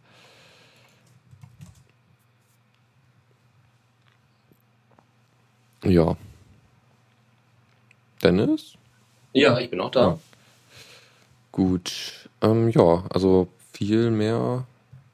Also vielleicht gibt es echt Leute, die das mögen, aber ähm, ich, ich finde das eigentlich ziemlich cool, äh, dass man, äh, dass man halt nur, nur hoch und runter machen äh, äh, durch die äh, Workspaces scrollen kann in der GNOME Shell. Und was ich letztens rausgefunden habe, äh, die Super-Taste und Bild hoch und runter funktioniert auch zum Hoch und runter scrollen. Was ich eigentlich cooler finde, weil die andere Sache wäre ja Steuerung Alt und dann Pfeiltasten hoch und runter und das sind halt drei Tasten und ich finde zwei Tasten dann doch cooler irgendwie. Moment, äh, die, die, was für eine, was für eine, was für eine Kombination? Äh, super, also die Windows-Taste oder so und dann Bild, die Bild hoch und runter Tasten. Ja, ja, stimmt, das funktioniert auch. Ja, dann ist das nicht immer so ein, so ein riesen Staatsakt, aber mhm. ja, also ganz ehrlich, dann würde ich tatsächlich äh, eher super und dann eben die äh, die Pfeiltasten hoch und runter benutzen, anstatt immer Steuerung äh, Alt. Äh, die sind belegt. Die sind ja, ja, belegt für die mir, Fenster. Das ist mir ja egal, ob das belegt ist oder nicht. Du kannst ja, es natürlich ändern. Genau so sieht's Aha. aus. Dass die No-Entwickler da nicht irgendwie selber drauf gekommen sind, weil das ne, hat ne, irgendwie immer so was, was von einer Also die Pfeiltastenbelegung finde ich auch sinnvoll, weil das ist ja dafür da, um die Fenster anzuordnen. Also, also Pfeil, super Pfeiltaste nach links ist halt so, äh, Fenster nimmt die Hälfte links ein oder rechts halt. Wenn du nach oben gehst, dann ist es voll, also äh, Vollbild. Und wenn du nach unten drückst, dann geht es in äh, ja normal halt, also okay, Vollbild halt so wie es vorher war dann hätte ich tatsächlich genau diese Belegung getauscht. Weil äh, ich muss ganz ehrlich sagen, ähm, ich denke mal, sie haben sich natürlich daran orientiert zu sagen, okay, wenn jetzt Leute wirklich keine Maus haben oder keine Maus haben wollen, dann wollen wir das denn so einfach wie möglich machen. Ähm, aber äh, äh, da. Keine Maus ja. wirst du, glaube ich, nie haben. Ähm, nee, aber ich meine, sie gehen ja davon aus, äh, dass Ich benutze es lieber, als äh, die Maus zu benutzen, weil es schneller geht. Äh, ich okay. mache so äh, super links, dann Alt äh, Tab, um ein anderes Fenster äh, zu wechseln und super rechts und dann habe ich super schnell äh, meinen Bildschirm halbiert mit zwei Sachen, die ich gerade brauche irgendwie. Ja, das stimmt. Das stimmt. Ja, ich habe da einfach Spaß dran, äh, mit der Maus darum zu hantieren, weil irgendwie, weil ich das immer so, so ja, das hat so ein schönes, so ein schönes, also auch das eben oben in die linke Ecke immer mit dem, mit dem, mit dem Cursor rein. Das macht irgendwie, weiß ich nicht, das macht halt irgendwie einen schönen Workflow. Einfach so hin und her. Und das ist halt, was man präferiert, ob man lieber mit der Maus arbeitet oder mit der Tastatur. Und ich bin genau, so Zauberstabmäßig. Ich mag die Tastatur. Da kann ich sehr schnell arbeiten mit. So ja, also tippen kann ich mit der Maus auch nicht.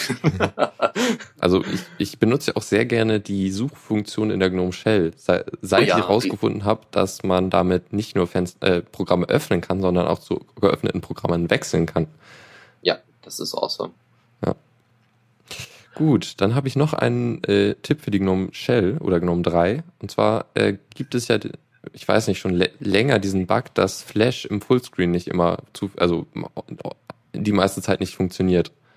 Also wenn du es auf Vollbild machst, dann verschwindet einfach, dann öffnet sich nicht im Vollbild und du kannst halt auch nicht irgendwie da zu dem Fenster wechseln, das ein bisschen doof ist. Ja, das hatte ich ganz, ganz selten mal. Ansonsten hat das okay. immer funktioniert. Zumindest ähm, unter Firefox natürlich immer. Ja, aber bei mir auch unter Chrome immer. Nee, ähm, also bei Firefox war, hat es immer funktioniert. So. Ach so, okay. Ja, ähm, es gibt ein ziemlich, also es gibt einen Workaround, der halt nicht ganz schön ist, weil dann noch ein Programm im Hintergrund laufen muss. Aber es gibt das Programm, das nennt sich äh, ähm, Devil Spy, was gar, gar nicht furchterregend ist oder so. Oder, Überhaupt nicht. Nee. Ähm, und das läuft halt im Hintergrund und guckt, wenn ein, also damit kannst du halt X äh, Fenster ähm, überwach, äh, auf Fenster-Events äh, reagieren im X-Server. Und mhm. äh, da ist halt zum Beispiel ja, äh, die Regel ist relativ einfach. Wenn das Fenster namens Plugin-Container aufgerufen wird, dann fokussier das mal bitte. Und das, das ist halt der Workaround. Ähm, bei mir funktioniert es halt auch im Chrome nicht und da muss man das Plugin-Container im Befehl halt durch X ersetzen und dann funktioniert es auch. Ich habe halt jetzt zwei Regeln erstellt so dass das halt für, GNOME, äh, für Firefox und Chrome äh, funktioniert, weil Chrome benutze ich halt so für, für Media-Geschichten, also YouTube und soziale Netzwerk und so halt und der Firefox halt für den ganzen Rest. Das ist sowieso interessant, ja. Also äh, ich benutze tatsächlich auch viel öfter äh, immer zwei Browser, weil der eine mhm. hat immer andere Vorteile als der andere. Äh, wie gesagt, die Tab Groups brauche ich in Firefox einfach. Das ist einfach ein phänomenales Feature. Äh, wiederum brauche ich dann aber äh, unter Chromium dann mal eben schnell einen Browser, wo ich dann mal eben schnell äh, Tiny Tiny RSS drüber starten kann, weil das einfach in Firefox auf der einen Seite zu lange dauert. Auf der anderen Seite irgendwie ich mir da durch einen Cache oder durch Cookies oder was auch immer, ich habe die alle schon gelöscht und alles überprüft und so weiter, habe ich mir irgendwie einen Fehler in Tiny Tiny RSS reingehauen, so dass ich mit Firefox auf meinem Hauptrechner das Ding nicht mehr starten kann. Also äh, Tiny Tiny RSS nicht mehr ordentlich anzeigen kann. Auf meinem Laptop mit Firefox gar kein Problem. Unter Chrome ist es aber habe ich alles schon ausprobiert, alles funktioniert aber trotzdem nicht. Es hat irgendwas mit der äh, mit der mit der mit Firefox auf meinem Hauptrechner zu tun. Ich habe keine Creepy. Ahnung was. Ja, eindeutig. Aber gut. Vielleicht ist was anderes creepy. Blöde Überleitung. Ähm, mit der PC-Tastatur auf dem Android-Handy schreiben. Yay, wer wollte das nicht schon mal? Ja, man kriegt irgendwie eine SMS oder weiß ich nicht, kriegt eine Mail. Nee, eine Mail ist blöd. Äh, man kriegt eine WhatsApp-Nachricht. Sagen wir so. Man kriegt eine nein, WhatsApp. don't use it. It's evil. Ich, eine, oh, wie heißt sie denn nochmal? SureKey oder so? Es gibt irgendwie eine alternative App, die dann eben Verschlüsselung äh, anbietet. WhatsApp-Alternativen sprießen gerade äh, aus dem Boden. Ja, ja, die gibt's das alle. Ist, das also die Fra das fragmentiert schneller als Android. ja, oder, oder Linux, ne? Android oder Firefox OS, kommt alles auch selber raus. So, ähm, wie gesagt, äh, äh habt ihr da mit, mit einer kleinen Anleitung vom Linux und ich Blog ähm, da die Möglichkeit, eure PC-Tastatur zu verwenden. Ihr hängt einfach euer Handy ins Netzwerk und äh, installiert auf der, eurem Handy erstmal die App äh, Desktop-Tastatur. Und dann könnt ihr einfach äh, das dann später auswählen als Eingabemethode und verlinkt das dann über, glaube ich, eine TCP-Verbindung und dann seid ihr damit durch und könnt dann ganz normal auf eurem Handy äh, mit der mit der Tastatur schreiben, was ich gar nicht mal so uncool finde. Ich finde es dann doch schon irgendwie cooler, eine Bluetooth-Tastatur zu haben. Die kannst du halt direkt dran schließen und brauchst keinen PC. Das ist richtig. Oder eine Maus. Ich habe jetzt, das fand ich, ich habe jetzt cool. zum Beispiel gerade keine, ja. Und ich will jetzt nicht wegen so einem scheiß Handy-Zeug, Zusatzding, äh, da extra nochmal äh, Kohle für ausgeben, nur um für mein, eine extra Tastatur für mein Handy zu holen. Also gut, ich werde die, vor allem, ich meine, wenn du mobil bist, ja, und du gehst irgendwo hin, wo du Strom hast, dann hast du meistens deinen Laptop mit. Aber wenn du irgendwo hingehst, wo, wo du eben nicht unbedingt Strom hast, dann hast du meistens dein Handy mit und dann hast du aber meistens aber auch die Zeit. Nicht, dann nimmst du aber auch keine, kein, kein, kein Bluetooth, keine Bluetooth-Tastatur mit. Ja, also. Es, Doch, die sind ja oft recht klein. Ja, kommt drauf an, ne? Ob so eine Silikon, so eine Silikon-Tastatur nee, über Bluetooth, das wäre nee, auch nicht. Nee, die sind hässlich. Oh ja, wenn das das Problem ist, ne, dann müssten wir also 90% hast du mal versucht, so eine zu benutzen, die, die, die Tasten, ne, der. Das ist doch egal, aber du bist auf jeden Fall immer noch schneller, als wenn du das auf dem Handy tippst. Also ich zumindest wäre da deutlich schneller mit. Ja. Ähm, Gut, also es gibt eine kleine, gibt eine kleine Anleitung vom Linux und Blogger und ihr könnt euch das äh, dann angucken. Äh, wie hieß die App? Desktop-Tastatur, ganz ja, einfach. Im Chat hat CodeRail noch äh, Wi-Fi-Keyboard in äh, ah, cool. was halt wahrscheinlich das gleiche macht. Ja, Pack ich so, wir wissen ja, dass die meisten äh, Leute von euch totale Markdown-Fanatisten sind, weil sie äh, unter Diaspora eben Markdown oft einsetzen können, dürfen und wollen. Ähm, ein Editor für Markdown ist Qt Marked. Und äh, Qt Marked ist diesmal nicht, äh, ist, ist ähm, Qt tatsächlich ausgeschrieben und nicht einfach Qt. Ist aber trotzdem Qt-based, ist äh, hat einen äh, HTML-Vorschau, kann mathematische Ausdrücke und so weiter äh, erkennen, äh, kann Code und Markdown-Syntax erkennen und dementsprechend highlighten und hat noch so ein paar ganz coole Features, die eben man braucht, wenn man großartig Markdown benutzt. Ja, also wenn die Leute mhm. zu faul sind für LaTeX, benutzen sie Markdown und dann benutzen äh, sie das, das halt. Ist auch äh, Visivik? Ja, also ja, ich glaube schon. Macht er das direkt? Ah ja, Live HTML Preview, genau, das wollte ich. Das genau, ist cool. Das, oh, das ja. muss ich mir mal angucken. Oh. Ja, das könnte eine Alternative Weil, zum Retext werden. Ne? Seit Retext bei mir aus irgendeinem Grund nicht mehr funktioniert. das äh, Ich mache das inzwischen übers Terminal. Ich mache einfach Python-M Markdown und äh, das funktioniert auch ziemlich gut. Cool. Ja, so, und jetzt noch eine Kleinigkeit. Ähm, wir haben letzte Sendung, da warst du ja leider nicht da, Lukas, aber kann ich vielleicht noch mal ganz kurz ein bisschen ausholen. Ähm, in der letzten Sendung haben wir über Arc OS gesprochen. Arc OS könnte wahrscheinlich eine Alternative zur Freedom Box werden. Wir haben ja über die Freedom Box gesprochen, die ja nichts anderes ist als ein kleines Kästchen, ein kleiner Rechner, den ihr zwischen euren Routern und, und euer lokales Netzwerk hängt und dann eben Diaspora-Server und Encryption und Tor und Proxy und was weiß ich nicht alles darauf installiert und XMPP-Server. Und ArcOS macht das ein bisschen anders. Ähm, und das haben sie auch mal ganz klar festgelegt. Sie haben äh, vor äh, wenigen Monaten mal einen Blogbeitrag rausgeholt, wo denn der Unterschied zwischen ArcOS und FreedomBox geht. Äh, das Besondere an ArcOS ist erstmal, dass es auf dem Raspberry Pi läuft. Ja, es ist direkt angepasst fürs Raspberry Pi. Ihr zieht euch eine Deb runter, wenn ihr einen Raspbian äh, auf eurem Raspberry Pi habt installiert die und er installiert eigentlich ein Arch Linux drauf, was irgendwie total interessant ist.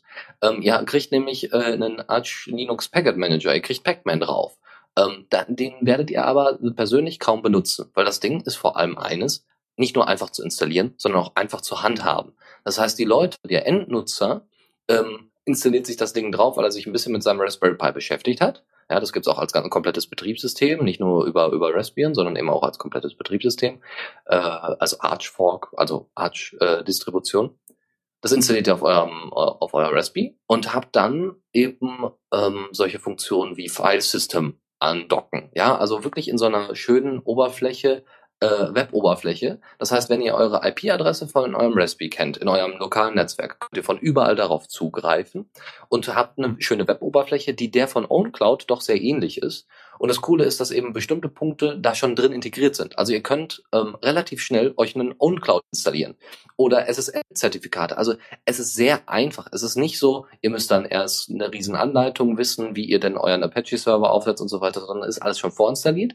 Und eben manche Punkte könnt ihr anticken, wie zum Beispiel, ich hätte jetzt gerne die To-Do-App von ArcOS und dann haut ihr die da rein. Ja, oder ich, ihr hättet jetzt gerne die File System App oder die, die äh, NAS-App oder sowas. Und dann wird das halt installiert, eingerichtet für euch und ihr braucht eigentlich nur noch die Festplatte andocken und könnt übers Netzwerk, übers Raspberry, über ArcOS auf eure Festplatte zugreifen und äh, eben da noch ganz, ganz andere Sachen in, drauf installieren. Ähm, eben weniger Encryption, aber vielmehr eben auch, äh, da, es gibt auch irgendwelche Tools, die es möglich machen, dass ihr von außen auf euer Raspberry in eurem lokalen Netzwerk zugreifen könnt. Ähm, ne, könnte man natürlich sagen, mit dünn DNS wäre eine Sache, aber es gibt wohl noch eine andere Möglichkeit, das in irgendeiner Weise zu regeln. Ähm, da, da haben die sich auch schon eine Lösung überlegt. Das Ding ist noch nicht ganz fertig. Ich habe es auf meinem Raspberry installiert und bin wahnsinnig überrascht, wie einfach das ist. Also wer wirklich mal sein Raspberry nur äh, rumliegen hat, so wie ich, der sollte sich vielleicht tatsächlich mal ArcOS anschauen, weil man hat nicht viel Aufwand und trotzdem kriegt man eigentlich ziemlich viel Zeug an die Hand äh, weil ihr könnt, wie gesagt, in OwnCloud könnt ihr euch da direkt installieren. Da ist einfach nur bitte, ähm, bitte Localhost angeben oder ne, eure Installationen angeben, äh, ein paar Punkte, wie es euer Admin heißen und den Rest richtet er ein. Und auch das Updaten von der OwnCloud, das wird auch alles geregelt. Total genial. Also wirklich für einen Endnutzer perfekt. Und wie gesagt, der Unterschied zwischen der Freedom Box und ArcOS ist halt, die Freedom Box will auf der einen Seite so viel und ist auch nicht unbedingt ausgelegt für ähm, unter also so, so low, low resource Sachen. Ja, das heißt, auf dem Raspberry wird die, wird die Freedom Box Software nicht unbedingt laufen. Auf der anderen Seite ist ähm, die Freedom Box auch nicht unbedingt ausgelegt auf die auf Endnutzer. Ne? Und so das wären so die drei großen Unterschiede. Ne? Endnutzer nicht getarget, äh, nicht als nicht als Zielperson ähm, ressourcenintensiv wäre wahrscheinlich die Freedom Box und die Freedom Box will einfach zu viel und deswegen dauert die Entwicklung auch viel zu lange, während ArcOS eben nach wenigen Monaten jetzt da aus dem aus der Asche wieder auferstanden ist oder überhaupt auferstanden ist. Ja, das hört sich doch eigentlich ziemlich nice an. Auch, also nicht für Leute, die, die äh, viel, also Sachen machen, also sowas machen wollen, weil sie lernen wollen, wie es funktioniert, weil es zu einfach ist. Ja. Es gibt eben auch was ganz cooles, ähm, so eine Art äh, Terminal-Emulator innerhalb des äh, Web, ähm, uh, okay. Webdings. Ja, also ihr könnt also äh, bestimmte ähm, bestimmte Kommandos ausführen über dieses Webinterface. Ihr könnt aber genau dieses Feature auch ausstellen. Das ja. würde ich echt ausstellen. Könnt ihr dann festlegen ja, es gibt dann irgendwie nochmal Sachen, wo das dann nochmal überprüft wird, was, was genau für Rechte du hast, also wer das dann ausführt. Also ne, nicht, dass da irgendwelche Installationen jetzt noch äh, vorgefertigt werden, sondern eben nur, dass ihr, weiß ich nicht, Dateien ändern könnt oder in Vim irgendwas aufmachen könnt oder sowas. Also, oder irgendwas mounten könnt zum Beispiel, damit ihr euer Dateisystem integrieren könnt. Ich denke, das ist ja. ziemlich begrenzt. Wie gesagt, das ist noch in der Entwicklung. Es ist eine 03er oder 04er Version, aber das, also dafür bin ich wahnsinnig überrascht, wie einfach das ging. Also wirklich, äh, ziehst du die Depp darunter, installierst du das Ding auf dem Raspbian und dann läuft das. Dann haut das da alles weg. Und wie gesagt, läuft normalerweise wohl über Pac-Man. Keine Ahnung, wie er das gemacht hat, aber cool. Hm. Ja. Irgendwie kam jetzt noch. Äh, was, was ist Genesis? Das ist mir gerade nicht klar. Im Chat kam irgendwie. Gen genau, Genesis ist, glaube ich, äh, die, das sind die eigentlichen Programme, soweit ich weiß. ArcoS ist. Oder die Oberfläche? Ja, genau. Ähm, während ArcoS ah. eben das eigentliche Betriebssystem ist. Ähm, und Genesis wird da halt drüber installiert. Ah, okay, äh, weil, weil äh, Victor im Chat meint, äh, dass das ziemlich nach Ienti aussieht, was halt, glaube ich, genau das gleiche macht und so. Das mag sein, ja. ja. Das sieht aber auch nicht schlecht aus. Oh, Design ist alles. Äh, was? Design ist leider alles. Ich meine, äh, wenn, wenn, ne, also wir würden das jetzt nicht irgendwie positiv erwähnen, wenn das jetzt designtechnisch nicht gut wäre. Das ist tatsächlich äh, oft äh, ein Auswahlkriterium. Auch bei uns in der in der Linux-Szene. ja, also ich meine, ja, Terminal schön und gut, ja, aber wir wollen dann bitte schön Rickroll auf dem Terminal haben. Ja, und das soll schon eigentlich ganz gut aussehen. Gibt's ja tatsächlich. Gibt ja irgendwie so einen Rickroll-Begriff. okay, aber gut. Wir sind soweit durch, würde ich sagen. Ja, super. Wir haben, wir haben überzogen. Junge. Um Gottes Willen. Hey. Okay, aber dann, äh, ja, dann würde ich sagen, Terminal, genau. Das, das ist ein schönes Schlusswort. Ja, Terminal okay. ist ein Schluss. Ja. Mhm. Chat. Also, hast du den Chat vor, vor Augen? Nö, nö, jetzt gerade nicht. Okay, gut. Dafür, dafür sind immer die Co-Moderatoren zuständig. Yay.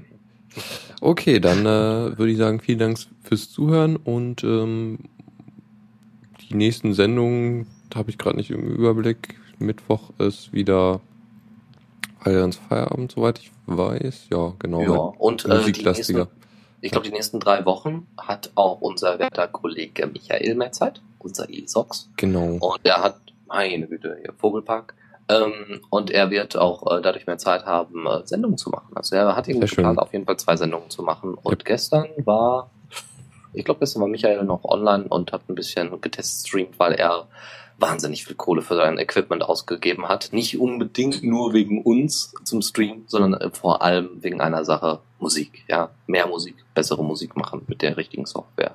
Ich freue mich drauf, ja. Und das nächste Album, was dann veröffentlicht wird, da, das wird auf jeden Fall interessant. Und äh, noch eine Sache, Maximum Music wird ausfallen am nächsten Samstag. Steht hier im Plan. Ja. Okay. Gut, und dann, äh, ja, vielen Dank fürs Zuhören und bis nächste Woche. So sieht's aus. Bis dann. Vielen Dank fürs Zuhören. Die Shownotes findet ihr auf theradio.cc zusammen mit dem Mitschnitt und dem RSS-Feed der Sendung. Solltet ihr Ideen oder Themen für uns haben, dann schreibt uns einfach an kommentar at theradio.cc. Wir freuen uns immer über konstruktive Kritik zur Sendung. Bis in einer Woche.